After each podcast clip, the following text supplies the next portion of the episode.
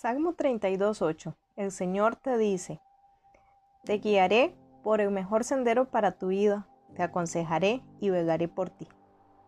Quise llamar este pan diario la brújula, porque este salmo ha sido una promesa guía de la que me, me aferré a mis 23 años, cuando tomé la decisión de ir a vivir a Estados Unidos por un tiempo. Este cambio significó un gran reto para mi vida. Me enfrentaría a un cambio de idioma, hogar, cultura y muchas cosas más. En ese lugar estaría sola tomando mis propias decisiones, sin ayuda de mis padres o amigos.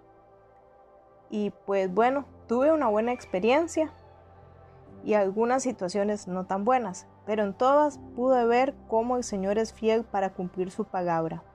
Él siempre está para guiarnos al mejor sendero, aconsejar y cuidar a todo aquel que se dispone a tomarlo en cuenta en sus planes. También aprendí que para alcanzar el éxito se necesita, número uno, ponerlo en las manos correctas, porque el fracaso lo encontré cada vez que quise sostenerlo por mis propias manos y no llevarlo al Señor en oración. Por eso Proverbios 16.3 nos cuenta, pon todo lo que hagas en manos del Señor y tus planes tendrán éxito. Número 2. Se necesita buenos consejos. Los planes fracasan por falta de consejo. Muchos consejeros nos traen el éxito. Eso lo encuentras en Proverbios 15, 22. Y es que como un tercer punto, si quieres tener éxito, es que se requiere esfuerzo, pensar bien, es decir, una buena meditación y no tomar decisiones precipitadas. El Proverbio 15, 21 también nos dice ese consejo.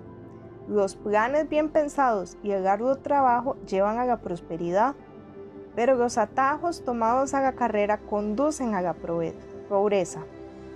Y bueno, pues finalmente sé que lo más difícil es hacer todo lo contrario a estos consejos.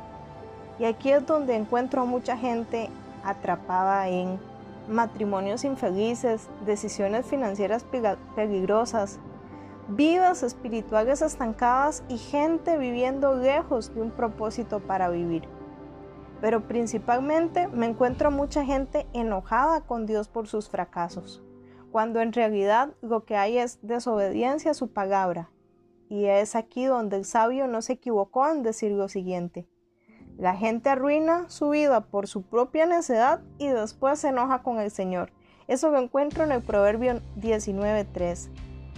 Y es que con todo esto que te he dicho, solamente te puedo invitar a reflexionar y orar en esta dirección.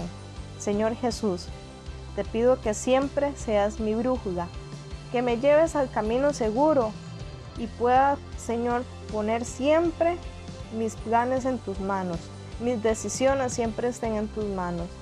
Amén.